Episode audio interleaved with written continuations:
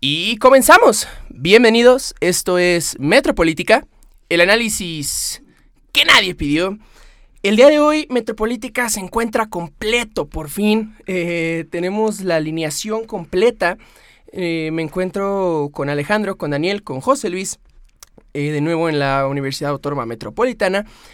El día de hoy vamos a hablar sobre las marchas, sobre las manifestaciones sociales eh, y no, no eh, sobre la generalidad de estos fenómenos, sino siendo más específicos en, en los tres que han causado mayor impacto eh, en, los, en, los últimos, en los últimos meses.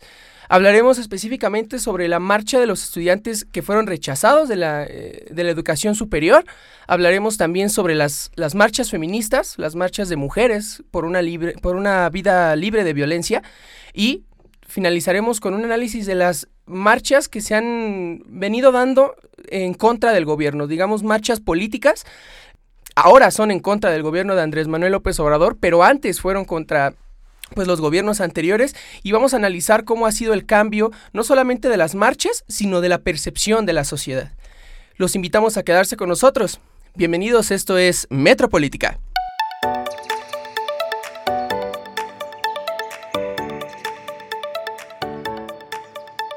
Y bueno, vamos a comenzar, eh, como, como, ya lo dijimos en la introducción, no hablaremos sobre las marchas en general, no hablaremos, no daremos un estudio antropológico un de lo estudio, que son... Un historia histórico. Exactamente, de lo que ha sido una marcha, de lo que significa. ¿Por qué? Porque ya lo comentábamos, ¿no? Las marchas, las manifestaciones se han dado durante Años, siglos, sí. entonces resultaría un poquito redundante. redundante y hasta inútil. Entonces vamos a concentrarnos en las tres que han causado mayor revuelo en los últimos años, en los últimos meses incluso. Y vamos a empezar con las, con las marchas de estudiantes rechazados de la universidad super, de la educación superior. Como todos sabemos, la mayoría de las universidades, al menos las importantes, eh, No. solicitan, solicitan un, un examen de admisión, ¿no? Pasar un examen de admisión para que tú como estudiante puedas ingresar a ellas. Eh, sin embargo, por diferentes razones que ya las podremos profundizar, eh, muchos de estos estudiantes, muchos de estos aspirantes no son admitidos y se quedan sin educación superior, sin preparatoria, sin universidad. José Luis, ¿cuál es tu primera lectura de estas, de estas manifestaciones? ¿Qué, ¿Qué es lo que puede provocar este tipo de, de manifestaciones, de marchas? Pues primero, Alan, me gustaría preguntarte o hacerte un cuestionamiento que me parece importante hacer en este momento. ¿Universidades importantes? Sí, sí. Entiéndase VM. un- o sea, Unitec. por favor, O sea, sí, aquí estamos mandando a la chingada La de UVM, la Insurgentes, a la chingada la Unitec, Bueno, no, pues no, entonces no, no, no. tendríamos que partir de la diferenciación, ¿no? O sea, Bueno, UNITEC, universidades que- públicas. que- ah, ah, de ahí viene el tema, ¿no? ¿Qué diferencia entre la universidad pública y la privada? Pues en la pública tienes que hacer en este momento el examen de admisión, pero en las universidades privadas, pues no lo haces y simplemente o No, varo. no, si lo haces o que lo haces, pagas. pero pagas, al final de cuentas y entras. Eso, esa es la, la sustancia. Y eso es importante saberlo porque a partir de esto no vamos a ver estudiantes rechazados de la VM, del Unitec o... Saludos de- a todos, de- los queremos de mucho, pero pues también hay que hacer una Sí, pequeña ¿no? O sea, diferenciación. la- no, las cosas Universidades que son, públicas. la- las cosas como son, ¿no? O sea, no, no vamos a decir... Ah, Creo que tengo que recalcar uni- universidades públicas de mayor exigencia, porque estamos de acuerdo que hay muchas estatales o de los diferentes estados. Bueno, sí, pero, claro. pero no podemos perder de vista que también ahí hay una cantidad importante de, Claro. personas rechazadas. Pero es que, por ejemplo, las tecnológicas que tienen al menos muchos estados no, no son tan exigidas como, por ejemplo, UNAM, IPN, UAM y etcétera. Bueno, entonces aquí tendríamos que re- eh, señalar la importancia de estas tres universidades principalmente, que son pues un este estándar de la universidad pública en México, ¿no? Que son como lo más importante de, de las universidades públicas en México, o las que más relevancia De más eh, de renombre. tiene. De, de más renombre y de más importancia, sobre todo la, la Universidad Nacional Autónoma de México. Sabemos que históricamente y en cuestiones académicas es de las más importantes, incluso a nivel Latinoamérica. No, Entonces, Y del mundo. Presupuestalmente, se Pre- acaba o de sea- salir el paquete económico y vemos que la UNAM se lleva pues dos veces lo del Poli, cuatro veces lo de la UAM, o sea. Entonces partimos, partimos, partimos de ahí, ¿no? Ahora a la aspiración de los estudiantes creo que es otro, otro, otra cosa que debemos señalar. Los estudiantes pues aspiran a tener una mejor condición de vida. Sobre todo los estudiantes en estas universidades pues vemos que no son estudiantes que vengan de familias poderosas o de familias con solvencia económica suficiente para pagar una Ibero, una VM, una cualquiera de las universidades privadas. Entonces, creo que nos encontramos ante un problema muy serio porque la universidad pública está garantizada constitucionalmente. El hecho de que haya personas que estén siendo rechazadas de las principales universidades de México, creo que pone pues en jaque a todo el gobierno, a toda esta protección estatal o garantía estatal que debería darnos el Estado, vaya la redundancia, ¿verdad? El Estado que nos, que nos debería de, señalar. Y pues nos encontramos que sí, realmente es una problemática bastante interesante, bastante fuerte. Ahora, ¿cómo, cómo se manifiesta este rechazo de alumnos? Pues es solamente a través de las marchas. Y es que históricamente las marchas han sido como un, un este, baluarte de la protesta social. Entonces creo que es la primera lectura y, bueno, ya vamos analizando lo demás. Daniel, ¿Qué, cuál, ¿Qué opinión te merece estas, o qué primera lectura te merece estas, estas manifestaciones de estudiantes rechazados, que hasta tienen su, su movimiento, se han, se han organizado muy bien, eh, tienen, una estructura. tienen una estructura y una organización bastante definida. Bueno, mira, este, mm, primero quisiera puntualizar que no es una garantía constitucional. La educación superior está no garantizada constitucionalmente. O sea, si bien se entiende que puedes estudiarla, no necesariamente el Estado la tiene que brindar. Existen las universidades, son este, autónomas, creadas evidentemente por el mismo Estado, pero no existe como la obligación constitucional del Estado de darle educación superior a todas las personas. E, existe hasta medio superior, es decir, la preparatoria, ¿no? Es así, el Estado está obligado. Entonces, como no lo dice la Constitución, no, o sea, el Estado se puede hacer lavar las manos claramente, obviamente no. Mira, es pero lo hace. Lavarse las manos, o sea, no, se yo puede entender. Yo estoy diciendo, claramente no. Estoy nada más sentando las bases de por qué, de cuáles podrían ser los contraargumentos. No, cuáles podrían ser los contraargumentos a, a esta exigencia que, que tienen los rechazados de las universidades. Ahora, yo encuentro, más que ser un problema de adecuación del el mismo sistema de la SEP, es hasta un problema de urbanización. Porque no puede, o sea, no me cabe mucho en la cabeza de cómo es que las tres universidades, bueno, dos universidades y un instituto, instituto que es pues, un desconcentrado de la SEP, que es el Poli, este, están sus más importantes sedes pues, concentradas en la Ciudad de México. ¿Sí me explico? O sea, sí es la megalópolis. En el área metropolitana. Es, exactamente, pues sí, en el área metropolitana, pero no se van muy lejos. ¿Sí me explico? Sí, sí, sí, claro. pero es una exigencia que igual ha salido a raíz de, del deseo de los estudiantes por este, por este lugar, porque realmente, por ejemplo, en el Politécnico se tienen universidades o, o este, unidades, se tienen unidades en Nuevo León, aquí está escuchando que también ya se van a hacer.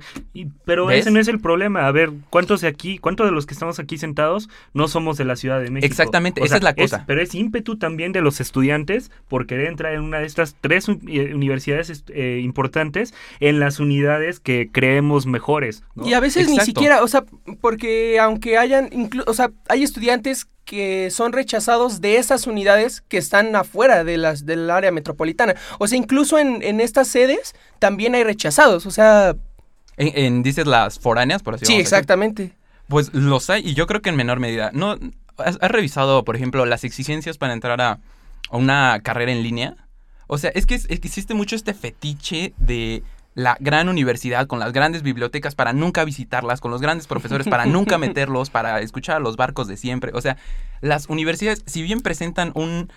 O sea, tienen toda la, todo el potencial, muchas veces los alumnos no somos lo suficientemente ambiciosos, responsables y dedicados, exactamente, como para darle, responderle a la universidad con las mismas eh, estándares de calidad. Entonces yo sí cuestionaría un poco la educación de calidad se obtiene únicamente de estas tres universidades, únicamente en los planteles ubicados en la Ciudad de México. Y ahora, y si sí, ¿por qué, ¿por qué mantenerlo así, no? O sea, yo digo que es un problema de logística porque concentras, de algún modo haces que las personas tengan que emigrar. ¿Cuántos compañeros foráneos tenemos en los salones de clases? O sea, son, son amigos que vienen de partes del interior de la amigos no enemigos. Eh, amigos no enemigos, no comida. y entonces... Como las de nuevo ingreso. Aguas. No, güey, por, favor, estamos hablando de monogamia. Ya empezó aquí este, el misógino y no, no. no le hagan caso, amigos. Y entonces yo, yo solo creo que se tiene que desconcentrar la, la capacidad de crear y dar ciencia. Descentralizar. Descentralizar la, la capacidad de dar ciencia del Estado. O sea, que creen universidades, sí, que bueno, no de los mismos institutos, no de las mismas universidades, y independientemente que no sean de los mismos, que se dispersen en todo el territorio nacional para que no exista este fenómeno de foráneos. Pero- o sea, pero- no, pero no al me molesta ni nada, pero creo que lo, lo que causa es un poco de caos, ¿no? Un poco de caos en Pero tanto tú eres foráneo, güey. Yo soy foráneo, exactamente, pero... Tú calmas el caos. Sí, yo lo causo, pero por ejemplo, si yo tuviera, si yo tuviera, si yo tuviera al alcance Sí, de, exactamente, de la, es eso, de la es esquina de mi casa una, una universidad que pudiera darme educación de calidad, pues mira, yo no tendría esta necesidad. Universidad Autónoma Metropolitana, ojo, abre una unidad en Texcoco, por favor. Eh, Ale- Alejandro, eh, están diciendo esta, bueno, ya mencionaron ellos dos. Opiniones, perspectivas iniciales. ¿No? Y ya estamos desarrollando casi casi todo. No, o sea, mencionaron que, que, bueno, uno decía que estaba garantizada por la Constitución, otro que no. Sin embargo, esté, esté garantizado o no, el presidente, el presidente dijo que, que iba a, garantizar la educación para todos y que ya no iban a existir eh, rechazados. Esta es una de las exigencias de los, de los manifestantes. Le están exigiendo a Andrés Manuel que cumpla sus promesas. Yo honestamente estuve buscando las declaraciones exactas de Andrés Manuel cuando haya dicho que, que, que se iba a quitar el examen de admisión, pero ellos dicen que, que eso iba a pasar. Eh, ¿Qué tanta culpa le podrías eh, echar ¿Al presidente? al presidente, al gobierno? Mira, ahí es lo que iba ahí. Eh, yo veo varios problemas, un- principalmente por parte del gobierno. Viene siendo, primero, como dice Daniel, crecimiento demográfico. Somos 130 millones de, mexicanos en México. Y a, la, par, no estamos creando este, instituciones suficientes para cubrir toda esa demanda que tenemos de educación superior. Y cuando creamos universidades de educación superior públicas, no les damos las suficientes herramientas para que tengan una, una calidad alta, como por ejemplo UNAM. No quiero ser maleducado con las escuelas estatales, ¿no? Pero muchas escuelas estatales tecnológicas no tienen el mismo nivel o los mismos recursos o las mismas herramientas que tiene UNAM. Por eso es que muchos alumnos, aunque tienen un alcance cerca de ellos, en las- yo hablo por el Estado de México, que tienen, por ejemplo, todas tecnológicas, sí, sí. no las quieren. ¿Por qué? Porque ellos quieren algo un poco más. Ahora, tú decías, por ejemplo, ¿por qué, por qué la UNAM? ¿Por qué siempre todos la UNAM, la UAM, el IPN? Porque queramos o no, seamos, seamos sinceros, la UNAM, la UAM, el IPN cuentan con los recursos, cuentan con más herramientas, quieras o no, para brindar mejor educación. Que los alumnos lo aprovechen es otra cosa. Ese es el Pero- error nuestro. Que nosotros no, ya, ya estando en el IPN, Es- la es- UAM y la estás hablando de cuestiones presupuestarias, o sea, estás diciendo que designando un poquito más de dinero a los institutos tecnológicos, pues ya vamos a tener la respuesta, la solución. No, tendríamos que los alumnos, ¿sabes qué? Estoy dispuesto a sacrificar ir a la UNAM, mejor ir a una tecnológica porque sé que me pueden dar la misma, la misma calidad de educación. Y muchos no lo hacen porque Y sabes es, que... algo, y es algo que se le recrimina a los, o sea, en, en opiniones eh, en redes sociales, puedes encontrar gente que criticando a estas manifestaciones dicen, es que solamente quieren la UNAM, el Poli y la UAM. Bueno, a la UAM a veces ni la mencionan. Sí, ¿no? a la UAM, el UNAM y IPN. ¿Pero por qué? Sí, Porque sí, sabemos... o sea, pero, pero, o sea, están como culpando a los estudiantes por querer a las mejores universidades del país. O sea, es... no es, es- culpa de ellos. Obvio, exactamente, o- se les lo puede por- recriminar. No, porque es las, son las mejores universidades. Al menos ahorita acá se acaba un ranking de World Ranking Universities que la, la UNAM, el, eh, la UNAM, el Tecnológico de Monterrey, que no cuenta en este caso, pero lo que es la UNAM y la UAM son- entran allí Ujú. entre los top 1000 las universidades del mundo. Y la por UAM- encima del poli, vamos. Por a- encima del a poli recalcarlo. ahorita. Ahora, otro problema que estoy viendo también Salud. viene siendo ya por parte de los alumnos mismos es, como decía Daniel, la dedicación. Una cosa es que tengamos que la, que la UNAM ofrezca una gran educación. Tenemos la bronca de ahorita que los alumnos, al momento de querer aplicar el examen, ¿qué pasa? No estudian. Les vale. Y dice, ¿sabes qué? Yo con lo que sea voy a presentarme a la UNAM. Ok, ok, ok. Ah, este es un tema interesante. Eh, Alejandro dice que muchos de los que presentan su examen no se preparan y que si no pasan, lo- no lo pasan por, No se pues, quedan por no estudiar, por no, estudiar, prepararse. Porque Eh, sin embargo, Andrés Manuel dijo muy puntualmente que los, el- los rechazados no son porque no pasen, sino porque no hay cupo. Daniel, ¿cuál es tu opinión de esto? ¿Crees, o Mm. sea, cuál crees que sea la raíz del problema? ¿Porque no se preparan? ¿Porque no hay cupo? ¿Por corrupción? Los por- dos, ¿no? ¿no? un poquito de los dos. Sí, na- naturalmente no podemos decir que Sí, claro. todos los que fueron a hacer el examen de la UNAM y no se quedaron es porque no estudiaron. Hay varios Ni ejemplos, podemos decir que todos se prepararon. Eh, No, y es que también hay, por favor, ahí están las estadísticas de que un, un porcentaje importante de las personas que hacen exámenes Pontu para la UNAM no sacan ni 40 aciertos de No, 120 y- pero preguntas. hay otra cosa, ¿no? O sea, la educación actual o eh, el nivel básico. Ajá, o sea, el- medio los- superior, los ¿no? La niveles preparatoria. básicos, exactamente, este, pues tienen déficits muy grandes. Totalmente. No, Y si tú- deficiencias, deficiencias. y- sí, deficiencias, mejor Déficit dicho. en términos ¿Y económicos. en qué resultan? No, pero re- es que al final de cuentas o- o- tenemos todavía esta onda de pensar que la educación es debes de aprender matemáticas, geografía, debes aprender esto, el otro, el otro. Y cuando llegas, el otra vez nos estaba haciendo una, una maestra, nos estaba haciendo la cuenta. Hicieron tantos años de kinder, cuántos años de preparatoria, de, de, este, primaria, de secundaria. No en ese orden, pero, pero este, esas instituciones.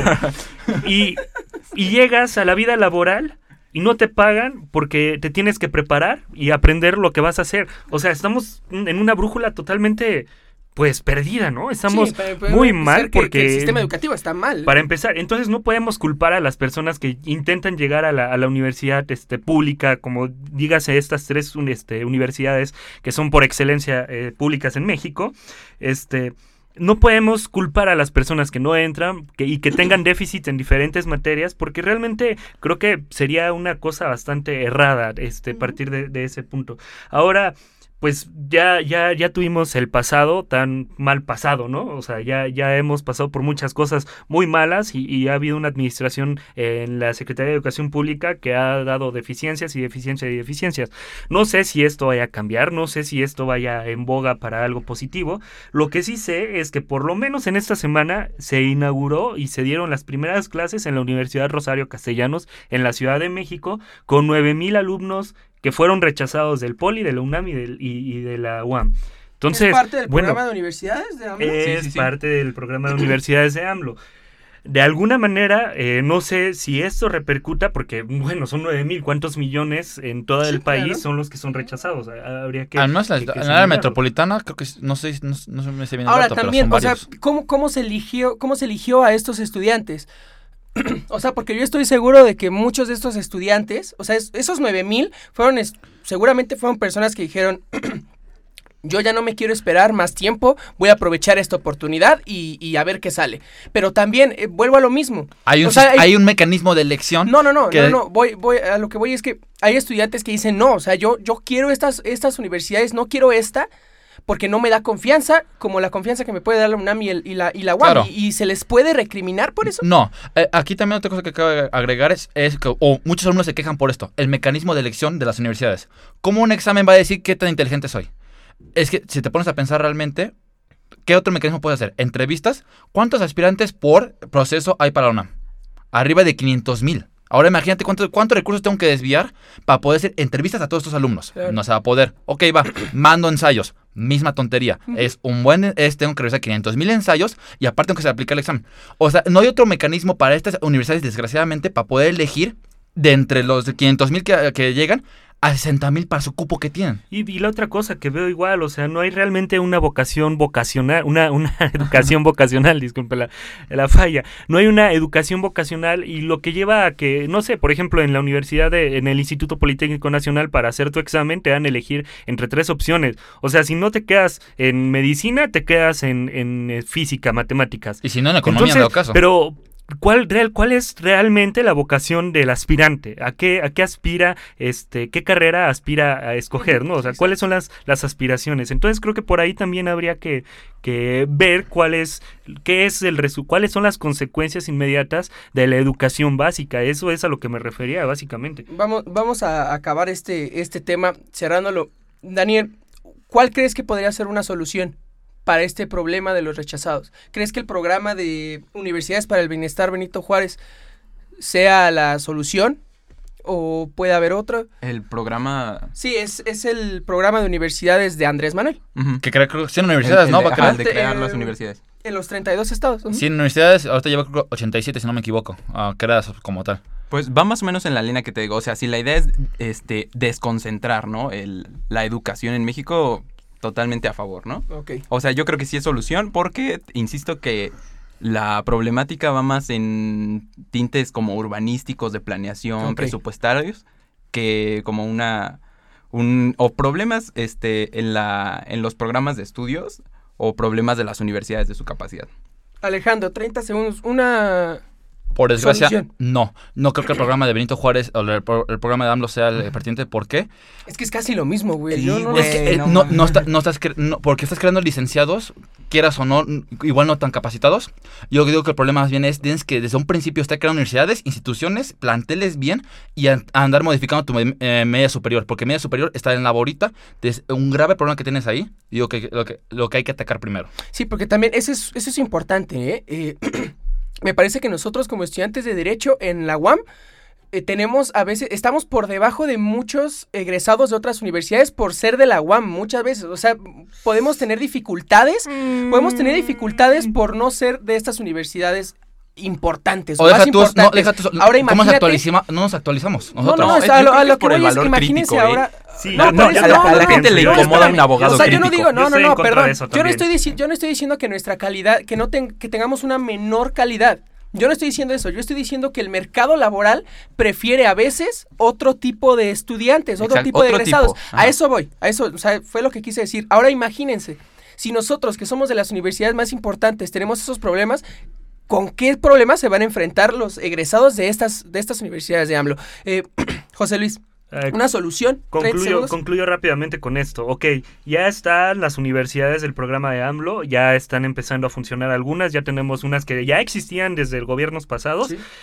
Vamos a hacer algo, o sea, estamos hablando de la manifestación, pues somos los propios estudiantes quienes debemos de exigir que esas, esas universidades tengan la calidad que tiene la calidad del Poli, la UNAM y la UAM, por lo menos. O sea, no tenemos más solución que los propios estudiantes tomar las calles, tomar eh, la protesta, tomar nuestra voz y decir, bueno, vamos a hacer esto, vamos a hacer lo otro y vamos a elevar la calidad y porque no solo se eleva a través de las protestas, se va a elevar a través del la- el estudio de, lo, de, ahora sí que de los estudiantes, ahora sí que de los estudiantes.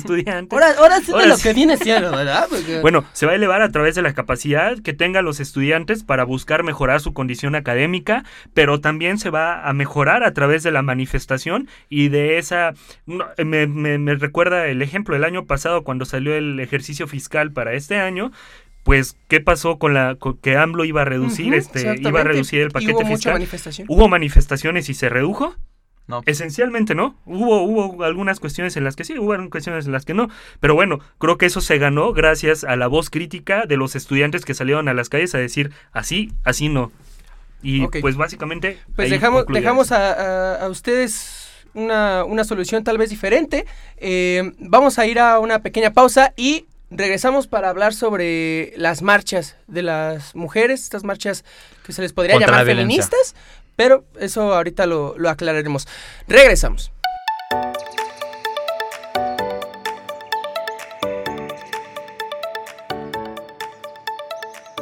Y regresamos eh, contando, bueno, haciendo una remembranza de lo que dijimos en el, en el primer segmento, nos dimos cuenta de que nos desviamos un poquito en el tema de las marchas, nos, nos fuimos un poquito más A lo al- social, a la, al- razón. a la razón, a- a- al problema en específico de los estudiantes y no en las marchas. Sin embargo, ahora eh, en este siguiente tema, creo que nos podemos dedicar un poquito a la marcha en sí, por lo que significó, por las opiniones encontradas. ¿Qué por- pedían y qué, qué, qué result- qué resultado causó ese día o la Exactamente. marcha que, que hemos tenido? Eh, en semanas, hace unas semanas hubieron, hubo una, específicamente una, una marcha. Manifestación. eh, una manifestación de, de mujeres eh, exigiendo una vida libre de violencia, ¿no? Se suscitaron casos en- de, de violencia por parte de policías, por parte de autoridades y pues, las mujeres ya hartas de la situación en la que viven salieron a manifestarse y hubieron muchos destrozos, hubieron disturbios. y opiniones por todas partes. Exactamente, opiniones encontradas, desde el, ay, qué bonito, qué bueno que lo hagan, hasta el, ah, chingas a tu madre. Entonces, eh, Daniel, ¿qué opinas sobre estas, estas manifestaciones? Bueno, primero quisiera pun- puntualizar que eh, denominar la marcha de mujeres es un poquito cerrado. O sea, yo sí creo que más que una marcha de género, es decir, una marcha de- o de sexo definida como mujer, es más bien una marcha como ideológica, ¿no? De las personas que se identifican con el movimiento feminista concretamente, ¿no? Porque eso es lo que, así yo, yo le di esa lectura, así yo la entendí, ¿no? Y es, es una marcha triste en el sentido de que no veo por qué, o sea, las causas están, ¿no? O sea, la, la violencia, la discriminación, todos estos motivos son totalmente legítimos, válidos y vigentes, pero es triste en el sentido de que la autoridad no pueda, no sea capaz, o sea, no, no existan los medios suficientes, la misma sociedad no tenga la educación para garantizar la mínima seguridad, ¿no? La mínima tranquilidad al sector femenino de la población y triste su comienzo y también triste su desenlace. Porque yo soy una persona pacifista, ¿no? Por principio soy pacifista. Entonces, todas las ideas que se concreten en materialización por vía de agresión no, no van a ser nunca bien vistas a Te mis chocan. ojos. No me chocan, pero creo que no es No te la, sientan bien. no es la línea más correcta, que sin duda son fenómenos sociales históricos que muchas veces es la inercia y fuerza que, que tienen. Pues bueno, así es la historia y eso no me tiene por qué gustar o no, simplemente es así. Pero yo, yo sí la critico en el sentido de que la violencia nunca soluciona nada. O sea, más bien, la violencia no es... Bueno, a ver, a ver, a ver, a ver, a ver, a ver. No, no, está opinando, déjenlo, está opinando, está opinando. No, Perdón, dale, perdón. Al, al fi- al final del José día... Luis está rojo. Es que al final del día, un golpe no te va a hacer entrar a la cabeza una razón de conciencia. ¿Sí me explico? O sea, al final del día, si un golpe hace que llame la atención y voltees y escuches, es diferente. ¿Sí me explico? De acuerdo. Pero el golpe por sí mismo no Por causa nada. Exactamente. O sea, lo que mueve, lo que cambia conciencia, sociedades, eh, tiempos, eh, lo que cambia son las ideas. Entonces, si, si se quiere llegar a un punto, es a través del discurso, a través del diálogo, a través de las ideas y no por ninguna otra vía. Esa es la lectura que yo le di. y- Y la Revolución Francesa, oílo. Eh, no, pues la Revolución Francesa es la más cargada de ideología. O sea, si Montesquieu no Ah, se bueno, bueno, bueno, nada, vamos vamos por favor. a- a- Ale, Vámonos. Ok. Vamos, creo que estamos... ¿Otra vez viéndonos? Tony- no, no, no, creo que estamos concentrando el tema a favor, en contra. Mira, esta marcha particular que pasó hace unas semanas, estoy a favor en casi todo. Ahorita lo que voy yo, ¿no? Mira, ya ve, ya se habían manifestado las mujeres. Digo, yo, yo lo siento que es una marcha de mujeres. ¿Por qué? Porque al final de cuentas aquí hay mujeres que no se consideran feministas, ¿no? Pero Es- hay hombres que sí. Cada, cada Entonces- quien no. Y, y a mí- y yo, te, por ejemplo, tengo ami- amigas feministas que me dicen que no, que el hombre no es feminista. El hombre es, es ¿cómo se llama? Aliado feminista. aliado feminista, pero no es feminista como tal. Entonces, eso es punto y aparte. Ahorita lo que yo Ujú. estoy diciendo es, yo digo que es una marcha, marcha para las mujeres, para que ellas no tengan que sufrir toda la violencia que tienen, que, que sufrir todos los días, psicológico y físico. Ahora, yo creo que ya he llegado a un punto de ebullición, o un punto de, ¿sabes qué? Ya, esto tiene que explotar. Ya habían marchado de manera pacífica, ya habían buscado el diálogo. Ya habían buscado man- vías para que esto no llegara. Ya habían hablado con las autoridades pertinentes para que se buscara la mejor protección de las mujeres. ¿Y qué pasó? pasó que autoridades, las personas con las cuales yo tengo que confiar, las personas que supuestamente me van a proteger, yo como, mujer las estaban violando. Entonces, ¿en quién confío ya ahorita? Voy al Ministerio Público, cuando eh, a levantar la denuncia, no me hacen caso. O, O te un chingo. abusan, o te abusan O te abusan también. o te violan, Entonces, ¿qué pasa? La, mu- la mujer, ¿qué va a hacer? Ya no tiene nada que hacer. El Estado, el Estado la está protegiendo. El Estado supuestamente la- asegura su, su bienestar y no puede ser, hacer ni, ni madres eso. Ya, no tiene nada que hacer. Tenía que explotar. Entonces, las marchas que hicieron, todo lo que hicieron, está bien. Que, excepto por una cosa que es, que es lo que yo, a lo que voy yo nada más, es el rayonear los monumentos. No por la propiedad del monumento o que el monumento está bonito, que el XY, eso a mí me vale. A mí lo que me importa del monumento que han ray- rayoneado es lo que significa ese monumento al final del día. Ese monumento que significa? Significa también una lucha social que se llevó a cabo. Entonces yo siento que quieras o no, hasta cierto punto se puede interpretar como una falta de respeto a ese movimiento. La independencia, la revolución, lo que sea, ¿no? Es, es, mi, es mi- lo, que lo que yo siento. Pero que tuvieron que romper vidrios, que tuvieron que rayonar todo lo que tuvieron que haber rayonado, sí, hasta cierto punto yo digo que estuvo bien. ¿Por qué? Porque sí, llamó atención. Todos los noticieros por 3, 4, 5 días estuvieron hablando de todo eso. ¿Por qué? Porque era la única manera que llamara la atención al gobierno. ¿Sabes qué? Oye, güey, te estás apendejando. ¿Cuál es el problema aquí? El resultado final. Sheinbaum le valió. Sheinbaum no hizo prácticamente nada. Y todo lo que va a hacer, los resultados se van a ver de aquí a diciembre. Entonces, ¿de qué, Exacto. de qué sirvió para las mujeres la marcha? No le sirvió de nada. Ahorita, ahorita actualmente a Ciudad de México no le sirve nada. Sigue con inseguridad y sigue en el mismo caso que hace tres semanas. Sí, exacto. O sea, dices que, que, que causó impacto porque durante varios días los medios de comunicación hablaron exclusivamente de eso. Sin embargo, me parece que uno o dos días después de la manifestación salió la noticia de que después de la manifestación en México habían habido 17 feminicidios. En uno o dos días. Entonces, eh, pensar, ¿De qué sirvió? ¿de qué sirvió? Ok, eh, José Luis. Sé que ya te calmaste un poquito, pero Ya. éntrale. ¿Le entro? Bueno, pues primero quisiera contradecir un poco el comentario de Daniel. Yo, yo, yo pienso igual que él en el sentido de que los golpes no te van a servir de nada. Es una, un pensamiento muy individual, muy creo que propio de tu naturaleza y del sentido de tu crecimiento y educación personal. Y creo que es bueno, no me parece que sea una cuestión mala.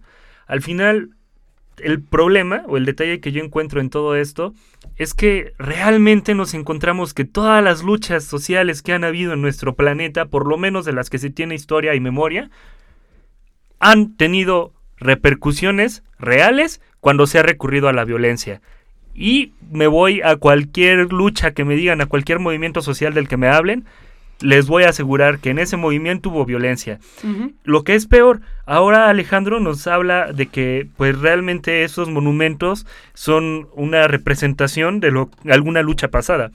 Bueno, sí, pero vamos al ángel de la independencia. El ángel de la independencia, por ejemplo, es un símbolo de esa tendencia de hacer francés a México. Entonces regresamos a que es un icono al final de cuentas de algo que desde mi perspectiva no, no nos representa. No, nos representa. Nos representaría tal vez si empezábamos a hablar en nuestras escuelas, a comunicarnos en los diferentes dialectos que tenemos, nos representaría el hecho de conservar la memoria y decir, bueno, esto ha sido malo, esto ha sido bien y nos representaría, bueno, eh, me encontré una foto la otra vez y decía que es impresionante la vista de los edificios de noche que están en la colonia Reforma, en, bueno, eh, específicamente los de este BBVA y todas esas cosas, por Chapultepec, exactamente.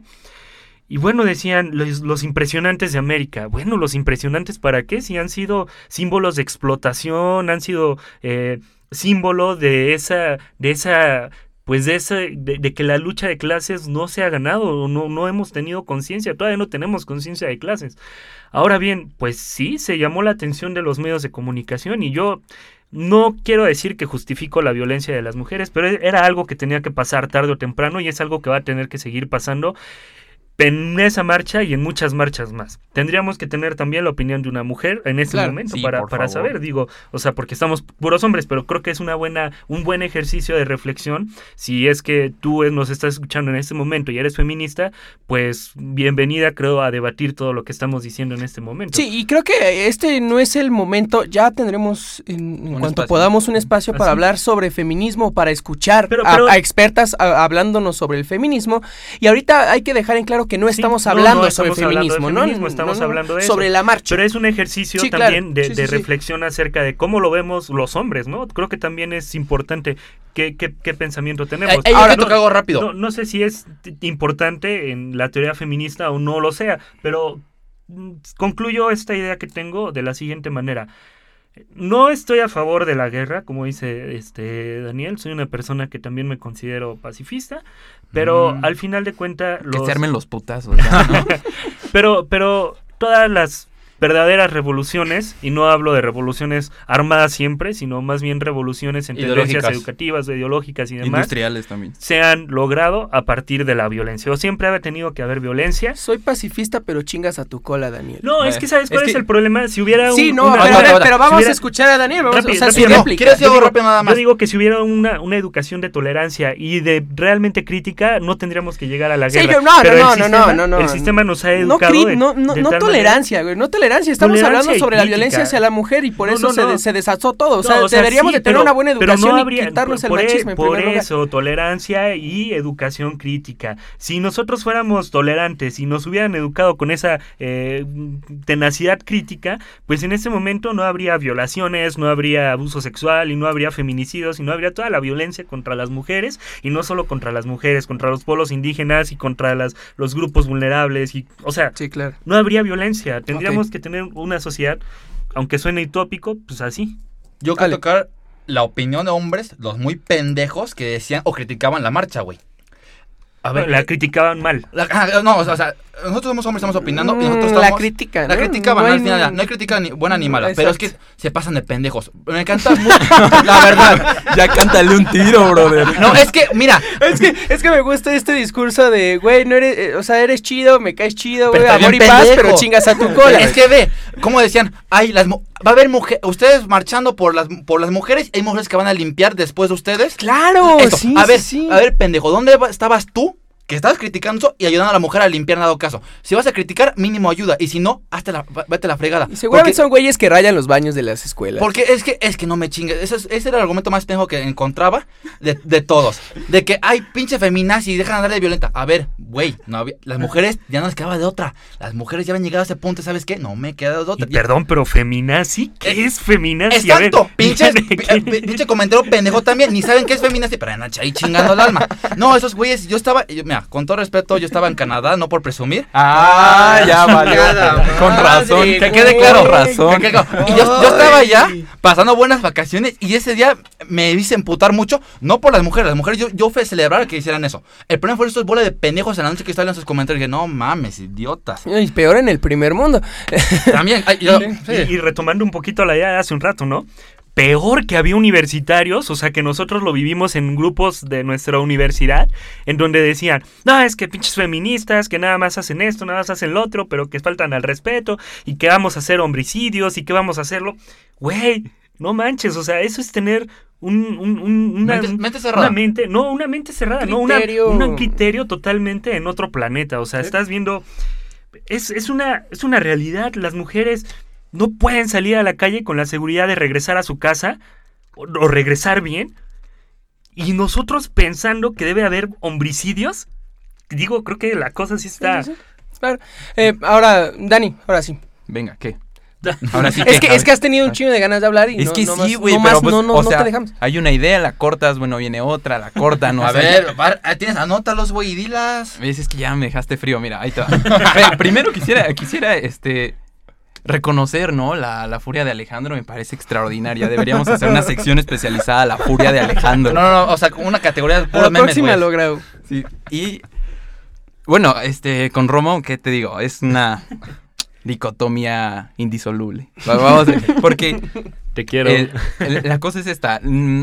El, la- el ejercicio físico de cualquier, más bien, la violencia le- es el ejercicio físico de algo, ya sea una enervancia eh, no pensada, o sea, totalmente inconsciente, es decir, la violencia bruta, lo tonto, o la violencia Organizada. consciente, organizada, exacto, planificada, ¿no? Las revoluciones que puedes mencionar, muchas tienen planificaciones organizadas, logística de generales, ¿sí me explico? O sea, de gente que estudia la materia de la guerra y se dedica a la violencia, ¿sí me explico? No es este resultado de una enervación de coraje, odio y ahí te voy y listo, se acabó. Buen punto. Esa es la violencia desmesurada, irracional que yo no... Pero es que violencia yo no al fin de cuentas. Sí, o sea, O yo sea, lo entiendo. No, pero- o sea, esa, es la justificación pero- de las revoluciones que tú estabas diciendo. O sea, tú dices, todas tuvieron violencia, sí, pero diferentes tipos de violencia. Ahora, no, no se dejó el espacio al principio para hacer una introducción como doctrinaria histórica, pero creo que sí es bien necesario utilizarla. Eh, más bien, este, más bien decirla, ¿no? Este, Santo Tomás de Aquino hablaba del derecho a la revolución. No como tal, no propiamente.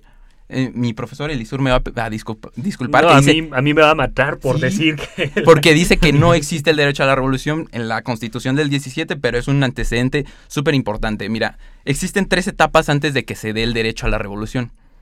Este, primeramente se te impone una ley, bueno, Santo Tomás de Aquino todos sabemos, es un santo, por lo tanto era religioso, y suponía que los gobernantes no siempre obedecen la ley de Dios, ¿no? La- hay dos tipos de leyes, la ley humana y la ley eterna. Entonces, esas pueden ir, se pueden contradecir. Cuando el, el gobernante toma la ley humana y contradice la ley de Dios, entonces si tú obedeces esa ley, te vas a ir al infierno. Entonces no hay manera en la que tú permitas que tu alma se vaya al infierno, así que tienes que desobedecer esa ley. Ese es el primer momento de rebeldía, ¿no? De rebeldía. La segunda es, este, es, es, es con esa ley, si tú la obedeces, se va a ir tu familia al infierno también. Entonces lo que tú tienes que hacer es eh, pedirle a todas las personas que conozcas, no obedezcas esa ley. Y si una persona te pretende castigar por eso, pues tú, lo, tú rechazas el, el castigo, ¿no? Lo, lo, te huyes de él, ¿no? Básicamente. Y la tercera es confrontar directamente esa ley. Es decir, si una ley va en contra de la ley divina, tú tienes el deber moral, el deber con Dios de ir en contra de esa ley, ese gobierno y esa persona que la haya instituido. Y aquí podemos hablar en este momento de leyes, pero también de construcciones sociales, como es el machismo, e ir en contra del machismo y todo este rollo. Ahora, cuando ese, ese sentimiento se socializa, es decir, que todas las personas tienen el deber moral de ir en contra de esa institución social, esa ley, lo que sea, se convierte en un derecho a la revolución. Y está totalmente ligado este derecho de protesta y al derecho de la libertad de expresión en tanto estas, estos tres fundamentos, estas tres instituciones sociales son las que le dan lugar y cabida a todas estas marchas, expresiones y, y, y nada más. O sea, era lo, lo que, te quería decir. O sea, las ideas que estoy diciendo no vienen así como de me parece bonito, me parece contento o me parece que las mujeres utilizaron violencia y demás. No, es, es simplemente la racionalización de todos los fenómenos sociales y pues están justificadas, ¿no? Era todo. Ok, entonces, eh, podría como- existir, como podría bombita, existir, ¿no? vam- vamos, a, vamos a cerrar este tema preguntando, ¿existe una manera mejor para que las mujeres por fin sean escuchadas y sean tomadas en cuenta y que la situación en la que viven mejore? Puta, Alejandro. No manches. Pues esta pregunta Es- es está muy es fuerte. que yo digo, ya no, ya no hay manera. O sea, ya hay, ya hay movimientos feministas, hay movimientos radicales, no radicales, Sí, el RADFEM, teóricos. el, el- el- el- la situación ha llevado a que el RADFEM, o sea, esté O sea, como ya está. todos los movimientos posibles ya los hay. Ujú. Ya aquí solo, ¿a quién le toca? Responsabilidad del gobierno. Y también de alguien más, de, De la, la sociedad. sociedad, claro. de las, como sociedad nosotros, ¿sabes qué? Entender que la, la lucha de las mujeres, entender su desesperación, nos toca eso, nos toca a nosotros comprender esa parte, porque si no, si no podemos empa- empatizar con ellas, o no podemos, no sé cómo va el, sí, el- Sí, empatizar, con empatizar, no tiene ningún chiste eh, esto al final del día. ¿Por qué? Sí. Porque no podemos comprenderlas y no Claro. podemos entender su sufrimiento. Y, y perdón, solo interrumpo esta idea muy rápido. No, Creo es que tu también, idea, güey. eh. ta- O sea, también debería Vas a quemar tu cartucho.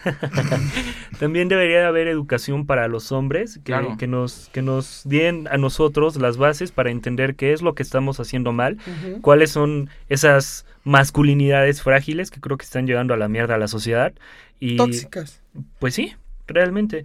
Este, entonces creo que no solamente es una visión de que las mujeres se manifiesten de esa manera, es lo más importante, creo yo, pero también tenemos los hombres la obligación de entenderlas, creo, y sobre todo ah, debe haber alguien o ah, una- no sé si una organización feminista o los propios hombres lo hagamos de alguna manera de, de empezar, que yo también dudo la segunda opción, que, bueno, yo no me hubiera eh, aprendido ciertas cosas de esto si no hubiera estado con personas feministas en mi vida. Entonces creo que eh, aprender de las feministas es algo que nos toca a los hombres de una manera muy cabrona y sobre todo que si nosotros ya sabemos algo de lo que está sucediendo, pues transmitirle a los más pequeños que realmente son los que están recibiendo toda la educación, pues decirles, ¿sabes qué? En este momento te toca a ti aprender sobre feminismo también y sobre masculinidades y saber qué es lo tóxico y qué no.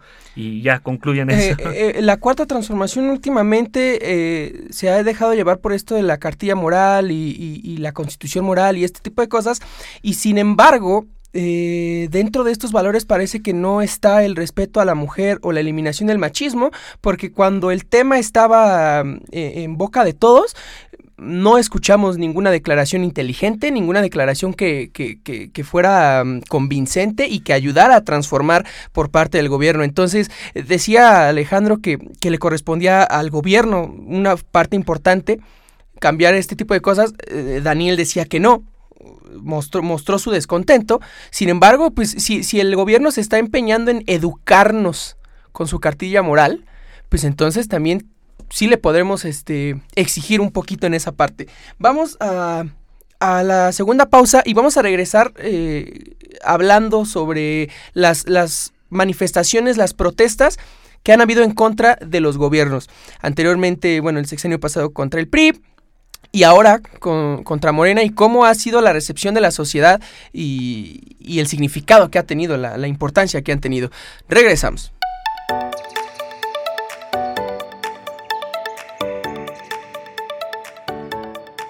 Y regresamos.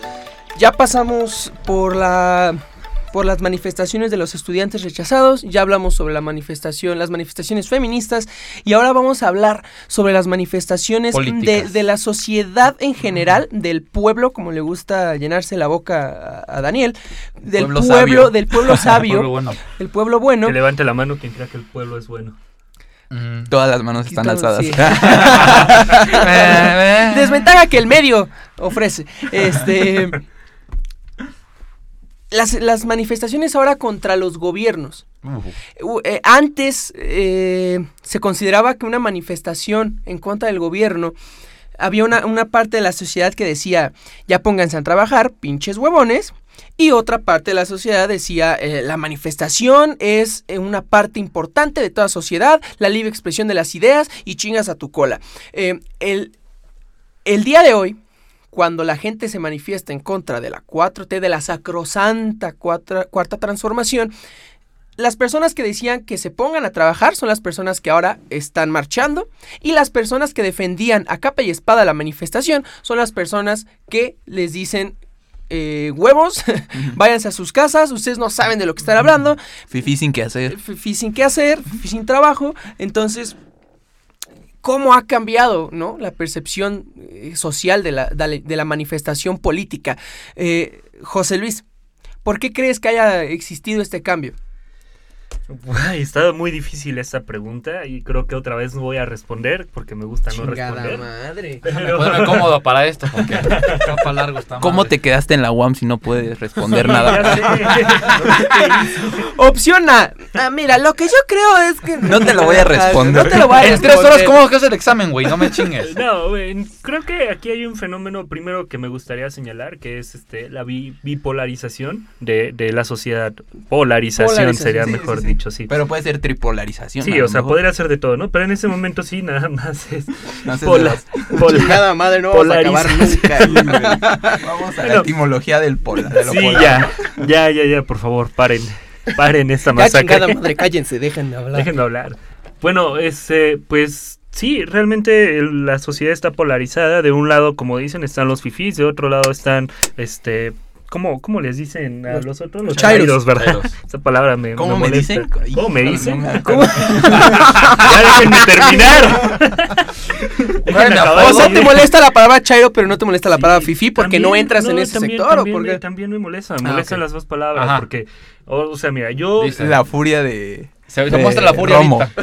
Este es el, el segmento de interrumpir mis participaciones. No, sí, cierto. Gracias por la libertad de expresión. Ya, que- date, date. Discúlpame. Bueno, ya no sé qué iba a decir, pero... Ah, bueno. No, bueno, Sí, este, muy la rápidamente. está- la, la sociedad está polarizada en Sí. este momento. Y lo ha estado muchas veces durante toda la historia de México. Creo que ha, ha sucedido así siempre. Pocas veces como esta, ¿eh? Yo digo que pocas veces como No, esta. es, es muchísimo tiempo. Pero eso, En los últimos años, pocas veces como esta. Tal vez, pero históricamente ha sido una, una tendencia más, más grande. Eh, la idea es que el gobierno, y creo que podemos hacer una referencia, que los dos temas que hemos tocado anteriormente, pues al final de cuentas se, se le puede responsabilidad, responsabilizar al gobierno por las cosas que ha hecho o por las cosas que ha omitido. Y es la manifestación política como se viene a desencadenar todo, todo este malestar social. ¿no? Pero lo que sucede es que los mexicanos no nos ponemos de acuerdo para decir, bueno, este personaje está haciendo esto bien, esto mal, esto bien, esto mal, y hacer un balance y ver qué es lo que realmente va a pesar en las marchas, creo yo. O sea, me refiero a que podríamos hacer una marcha feminista haciendo señalar o señalando más bien dicho todas las cosas que están haciendo mal el gobierno en ese en ese ámbito específicamente pero no o sea, tú puedes ver que está bien o está mal lo que está haciendo el gobierno y aún así en su contra porque eres su adversario político. Exactamente. Entonces, creo que ese es un problema muy grande que no ha tenido una definición propia de estas marchas políticas, porque realmente cuando estaba el PRI, los que se manifestaban pues eran los de derecha, los de izquierda, perdón, suponiendo que hubiera una izquierda, pero me refiero a los partidos del PAN, del, del, del PT, perdón, de Morena, Morena. etcétera. Y bueno, pues entonces ya estamos en, ante otra circunstancia, ¿no? Ya estamos directamente ante adversa- adversarios políticos y creo que eso es lo que les está haciendo daño. Eh, vemos que las marchas, o sea, salen personajes como Vicente Fox, que dices, güey, ¿por qué tienes que estar aquí? ¿Qué estás haciendo aquí? This is Cuando- love Trump. Cuando realmente, cuando sucedió su, su, su presidencia. Pues él no hizo todas las cosas que está criticando. Sí, sí, sí, Ahorita sale la cuestión esta de, de Felipe Calderón, que Que sale Dios en me una- lo tenga en su santa gloria. es una estupidez, perdón de la palabra, pero es una estupidez. Está, está el personaje diciéndote en una entrevista que tenía una, que hay una estrategia de seguridad que debe seguir el gobierno de Andrés Manuel López Obrador. Güey, esa estrategia es algo que totalmente tú no hiciste durante tu gobierno Exacto. y, y me vienes a decir en este momento, o sea, eso ya es totalmente adversarios políticos y creo que esto le está haciendo daño muy cabrón a México. Daniel, ¿por qué crees que exista esta diferenciación? ¿Qué ha cambiado en la sociedad como, como para que ahora los que se manifiestan sean los a los que tildan los que se manifestaban antes de, de huevones? Pues como que qué ha cambiado, o sea, el régimen de gobierno nada más, ¿no? O sea, sí, o sea, o sea, o sea, un régimen de gobierno Ajá. hace más o menos legítima una, no, no, una no. manifestación. No, claro que no. Al, contrario, no, güey. No, güey. No pongas palabras en mi boca, por favor. O sea, lo que estoy diciendo, ¿por qué ahora se. Es que se cambiaron los lados. Ahora yo mando, ahora tú, tú me contestas. Es que así funciona. Por, por ejemplo, en el Parlamento inglés, este, existe un primer ministro y existe un partido opositor, opositor, perdón. Este, este, este primer ministro forma gobierno y el partido opositor se encarga de estar poniéndole peros todo el tiempo, haciendo un equilibrio de poder, porque al final del día los partidos políticos y las luchas, las pugnas políticas que existen, la finalidad que tienen es la de hacer, la de de algún modo ser garantes de que un partido político, una fuerza Sí, pero aquí política no estamos no va hablando a ni ser- de fuerzas políticas ni de partidos políticos. Escucha, estamos hablando escucha. del, del Déjalo pueblo. hablar. Escucha, es- déjame que termine. O sea, la idea, al final, las protestas, la finalidad que tienen, o por lo menos en términos políticos, es de que no se concentre todo el poder en un solo lugar. Es, es una manera de conservar la constitucionalidad de la, del, del ejercicio del poder, ¿no? Entonces, totalmente legítimas. Las, pro- las protestas son legítimas, sí, las críticas al gobierno son legítimas. Desde luego, son necesarias para la sociedad mexicana, obviamente. Sí, sí, sí. Obviamente, Claro. es, es el desarrollo sano de una democracia. O sea, si no Mm. existe oposición, no existe nada. Ahora el problema es que la, la oposición es muy deficiente. Ah, Pero no, la o sea, oposición, no, pero ¿cuál oposición, güey? O sea, la oposición, la oposición que está en los, con- en los congresos es la deficiente. Pero la oposición que está afuera, lo hablamos cuando hablamos sobre las ideologías. O sea, hay- es momento de dejar de, de darle tanta importancia a esa gente que está mamando del erario y que dice que está trabajando por ser parte de un partido político. Y hay que ver más a la gente que estamos afuera, a quienes representamos de una manera u otra la oposición. No, y la oposición. Es que y, mira- son, y son a quienes se nos critican. Digo, yo nunca he El- ido a una marcha en contra del gobierno de Andrés Manuel, ni, ni en contra de ninguna marcha, pero, o sea, desde, des- desde mi cabeza yo estoy en contra Ajá. de muchas cosas. Desde Metropolítica lo estás. Exactamente, sí, yo, sí, sí. Yo retomando lo que acaba de decir Daniel, es algo muy importante. Sí, la oposición es buena. Pero lo que a mí me, me, me sorprende mucho es que los que los que llaman supuestamente chairos, antes del gobierno de Andrés Manuel, este, marchaban, de, de, de- todas sus opiniones. sí, sí, sí. Y ahorita critican no los pensamientos de las personas, critican que estén marchando. Ese es mi problema. Sí, si tú vas a criticar algo, critica los pensamientos de la marcha. Pero ¿quién está critica criticando? la finalidad, ¿mande? ¿Quién está criticando? Lo- O sea, por Ah, ejemplo, la- Desde la- desde la parte- opinión pública, ¿quién está haciendo algo? Desde el- aquí en la escuela, ¿quién está diciendo esto está mal? Que antes decía, Bueno, no te Lo vamos contrario. a sacar los perfiles Sí, no de Facebook voy yo, específico a de la gente que, que yo. critica a las marchas Este, fifis. eh, mi problema es comillas. cuando los fifis, que supuestamente, o los que se llaman fifis, antes de Andrés Manuel, criticaban las marchas, esta bola de, de esta- estas personas, ya ves que no grosería, pero ya no, ya me voy a Bola de Esta bola de personas. cafés. No, no, los fifis, yo estoy hablando de los Ah, fifis. ok, ok, ok. Este, estos, estos ah, los empresarios respetables. No, Ah, no, sí, no, sí, también sí, son es que ahí una- va- ahí va son mucho. una bola Ah, no, ahí. Todos son, de la- son- todos son los mismos, sí, pero el problema sí, sí. Estos vatos criticaban porque estaban marchando, ¿no? Ahorita que estos están es una discrepancia, lo- mi problema es esto. Que al final del día no están criticando las ideologías, están criticando porque están marchando. ¿Por qué criticas eso? Todos tienen derecho a marchar. Exacto. Sí, sí, Critica los pensamientos que están ahí. Exacto. Eso es lo que sí, debes de hacer. eh, eh, sí, estoy totalmente de acuerdo, Alejandro. está Miren, haciendo- miren. Después A ver, del coraje ahora dense un la, beso. la iluminación. Después- Es que me, te cayó bien el primer mundo. Canadá me ayudó. el hablé con Sí, Justin. Trudeau. Pero- Es- ahora, espérame. Pero o sea, es que hay algo los también, empresarios, o los empresarios. sí, no, es que, en es otros que eso es algo sexenios- en indudable, otros ¿no? sexenios-? Es que esto sí es algo que, que Pero tiene en que ser otros muy... sexenios muy- esos empresarios representaban en una parte, por ejemplo, a Slim, y ahora Slim ya está con Dando la la- otra parte, ya dando está la en el barco de la no, cuarta es- exacto, transformación. está dando la No mañanera metas con a Andrés. todos los empresarios. Hay empresarios que están Eh, con Andrés pero la, Manuel. la ¿eh? cosa, Azcárraga. la cosa aquí, viejo, y Hay creo empresarios que, que están con y creo que eso fue el inicio de las marchas, es que el plan de gobierno de Andrés Manuel, o por lo menos eso se vislumbraba durante la toma de, de- de- de protesta como presidente de la. República, era que realmente para los empresarios les iba a ir muy mal porque se les iban a acabar todos los beneficios que tenían. En ese momento empezaron a surgir marchas Palabrería, totalmente no puedes un país así. No, palabrería, pero al final de cuentas surgieron marchas de personas que eran empresarias y que, o sea, tú puedes irte, uno ya no puedes irte a esas marchas porque ya pasaron, ¿no? Pero puedes irte a buscar videos en YouTube y ve la diferencia de quiénes son las personas que van a las marchas que antes protestaban Sí, en el sí, gobierno de Peña Nieto y en este... Información sesgada este- también, porque no, no, no, no entrevistaron a todas las personas. Exactamente. Pero bueno, al final de cuentas creo que ahí surgió un discurso distinto, ¿no? Claro, O sí, sea, sí, ese sí. fue un discurso. Que ahora Andrés Manuel viene a darle espalda a ese discurso del que tanto había este de jactarse. Pues ya es una cuestión totalmente distinta. Pero al final de cuentas, creo que sí hay una cosa muy cabrona. O sea, a las personas que están en el. o- o- o sea, voy a la lucha de clases. Eh, eh, y cómo las clases reprimidas eh, ven en, o vieron en Andrés Manuel una solución a todo lo que estaba sucediendo, lo que llevó a otro tipo de manifestaciones, que finalmente estas manifestaciones pues ya se ha visto, valieron para nada, porque como dice aquí Daniel, Slim está en las mañaneras. ¿Por qué? Bueno, hay que verlas. Hay que dar confianza al pueblo y- bueno, porque este- que yo sepa, el estancamiento ahí viene. Y bueno, Es un estancamiento internacional, tampoco mames. pero A ver, a ver, Corea está creciendo, pero a güey. ver, vamos A ver, vamos, Japón cosa. No, crece. ya, güey, ya, ya. ya, O sea, ya, te- ya, este güey no que estancamiento no internacional salgas, también chingada tú. madre. Eh, vamos a, voy a retomar el, el- el comentario de, de Alejandro porque es completamente cierto. A ver, No a se ver. está, no se está criticando, no Sí, se está güey. criticando a lo que la gente critica. Se critica a la gente que critica.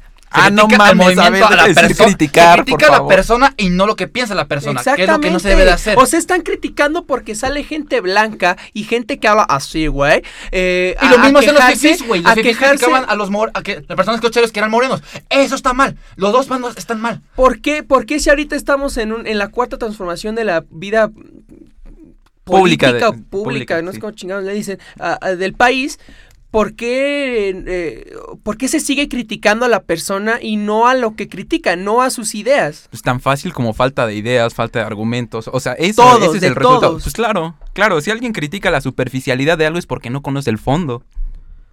O A sea, ento- entonces también los, las personas que critican a los fifis, Exactamente, por comillas, ser fifis, claro.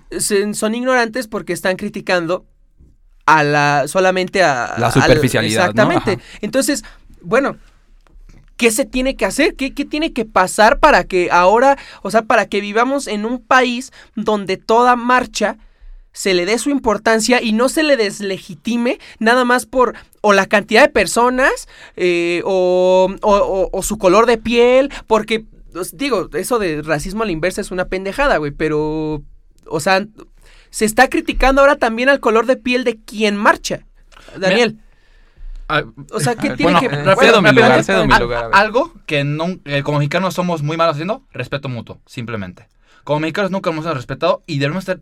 Es tan sencillo como, ¿sabes qué? Va, marcha, manifiéstate. Yo lo hice antes que tú. Yo, o sea, uno como... No quiero decirles charos porque no me gusta criticar, decirles Vamos a así. ocupar estos términos mm, para... Para diferenciarlos Sí, de- de forma son- son didáctica, colo- de de forma forma didáctica, coloquiales de no me forma gustan, ¿no? Entiéndase por Chairo. Ajá, Ah, exacto. Ahora, ahora, si uno como Charo, yo, yo ya marché, yo ya estuve en esas manifestaciones con- contra los gobiernos priistas, contra los gobiernos panistas, entiendo lo que es o lo que tiene que pasar, ¿por qué yo no puedo ahora entender la- este movimiento y criticar su pensamiento? Y no, ahora lo que hago, critico, lo mismo que hacían los fifis, ahora critico a la persona nada más. Uno pensaría que ahora que con el cambio de bandos va a haber un mejor entendimiento, una mejor discusión política en el país. Y no es así. Ahora tenemos teniendo los mismos argumentos de, ah, es que estos pinches fifís, bola de empresarios, nada más están de huevones, pónganse. No a trabajar, pero porque me imagino que tienen trabajo los fifís, son empresarios. Pero, a ver, cabrones, ¿qué están manifestando? Déjense. Si cuando estaban el Peña, con Peña Nieto no, se manifestaban, pues que no, no, no tienen necesidad en ese Que momento. supongo que, que a ese sector privilegiado, supongo que ahorita están marchando por, por esta pérdida de privilegios, ¿no? Entonces, eh, Pues, supongo, entre- Y también por entre, supongo entre que- comillas, ¿no? Porque y también por pues, falta de pérdida investigación. privilegios, o sea, no se ha visto se ha visto pérdida de privilegios en algunos casos específicos, muy específicos. Ahorita lo que está sucediendo con Rosario Robles o con otros personajes de la política de Rosario Robles. pues bueno, eso pues sí la están sufriendo de alguna manera, ¿no? O sea, sí, sí tienen razones para decir que perdieron privilegios, pero al final de cuentas seguimos en este mecanismo neoliberal de la economía y pues realmente cambios, no. Y también ese es el problema con los fifís, técnicamente. No investigan. Nada más, ay, ¿cómo perder mis privilegios? Sí, No, a veces, es de a fifís y veces, a chairos, veces la no verdad. saben, a veces no saben No, que por por- qué se ajá, están exacto. manifestando. O sea, no investigan bien. Y, sabes- ese es también sabes- el problema de esa parte de los fifís, que sí, no claro. que ¿Y no- ¿Cuál es el peor argumento que pueda haber en la, por lo menos en la Ciudad de México donde se dan las principales manifestaciones?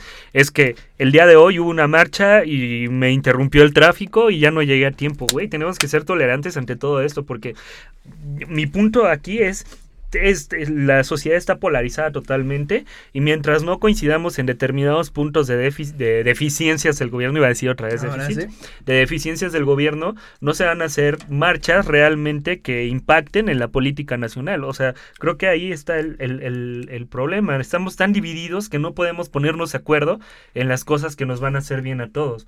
Entonces, Y para que exista alguna manifestación algún día en donde ambos bandos se, se unan, va a estar difícil. Y más ahorita con la con el nivel de fanatismo que profesa. Daniel, un último comentario. Sí, mira, este... la ¿Puede ser sobre esto o sobre el, el tema en general, sobre las marchas? Pues creo que eh, funcionaría para los tres, ¿eh? O sea, para los, los tres temas. La cosa se trata de conocer los temas, no valga la, la expresión. Eh, el, el nivel crítico hay que elevarlo, ¿no? No a Claro. nivel, a nivel sociedad, porque decantarnos por cuestiones como prejuicios, que si el estudiante tiene o no dinero para pagar una universidad, que si eh, el hombre tiene como la potestad divina de ser superior a la mujer, que si eh, los fifís tienen dinero, o sea, o, o los Sí. burgueses, o sea, decantarse por cosas totalmente superficiales creo que es lo que daña a la sociedad y hacer movimientos sociales basados en estas superficialidades pues es lo que viene a dejar sin prestigio a la misma idea, a la misma crítica y pues mm, no sé. Y No, o por sea, lo que e- e- encuentra es- tantos es detractores, ¿no? Cualquiera de estas, de estas tres manifestaciones encuentra detractores Claro. porque una o, o los detractores no investigan bien o dos porque los mismos manifestantes no logran eh, aterrizar bien la idea, lo que quieren, lo que, lo que piensan o la realidad. Eh. Alejandro, un Este, último comentario. Nada más. Al final del día, lo que. Bueno, sería que todas las personas tienen derecho a manifestarse. Este. Sí. ¿Qué tipo? ¿Cómo manifestarse? Cada quien elige, ¿no? O sea, te digo, al final del día. Pues bueno, Sí. la constitución dice que no debe ser violento, ¿no? Nada más. Sí, o sea, no debe ser violenta, pero eh, llega un momento que, aunque la Constitución diga. Este, y tú lo decías, derecho a revolución. Claro. Si llega un momento que, mi- que el Estado supuestamente que me debe proteger no, me, no lo está haciendo, pues no me quedo que manifestarme violentamente. Claro. Nadie lo quiere, nadie desea eso, obviamente. Pero si tienes que hacerlo, tienes que hacerlo. Pero al final del día yo es, si tienes que manif- manifestarte, manifestar, ay, manifestar. Manifestarte. stop, stop. Si tienes que hacerlo, tienes que hacerlo. Alejandro 2019. No, es, es que también está en la constitución, si, lo, o sea, si lo tienes que, hazlo. Pero siempre hazlo organizado, si puedes, y hazlo con una idea en general o bien investigado. Porque al final del día eso ayuda más a tu movimiento, eso ayuda más a llegar el mensaje a las demás personas, ¿no? José Luis. Pues algo que no me canso de repetir durante todos los episodios de Metropolítica. Si Facebook está abierto, tiene que estar en las noticias. Si la televisión está prendida en las noticias y la radio está prendida en las noticias. Porque solo a través del conocimiento de lo que está sucediendo en la, en la sociedad en la que nos desarrollamos, vamos a entender un poquito de más cosas, lo que dice Alejandro. Y creo que lo importante para tener unas verdaderas marchas que afecten la política nacional es eh, va a llegar en el momento en que dejemos de, de polarizar el estado político actual y empezamos a coincidir en, en un consenso, como decía este, la propaganda, un consenso universitario, ¿no? un consenso de sociedad, diría en este momento, en el que busquemos perseguir los objetivos que vayan a dar en el bien, en el bienestar social. Y pues creo que ahí la dejo. Muchas gracias.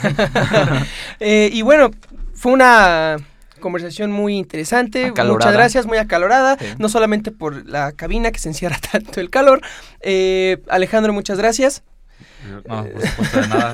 Un gusto estar de regreso. ya regresa a Canadá. Iba bien hasta, hasta hace ratito, creo que ya volví a mis orígenes. Sí, sí. Lo que- Mexa te está tengo- regresando. Tengo que se- regresar. Eso, chingada madre. Daniel, muchas gracias. Ah, no. a ti. José Luis, gracias.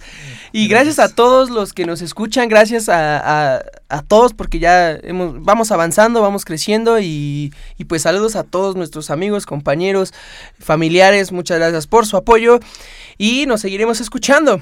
Muchas gracias, esto fue Metropolítica. Hasta luego. Bye. Y terminamos. Vamos, porque hay que comer.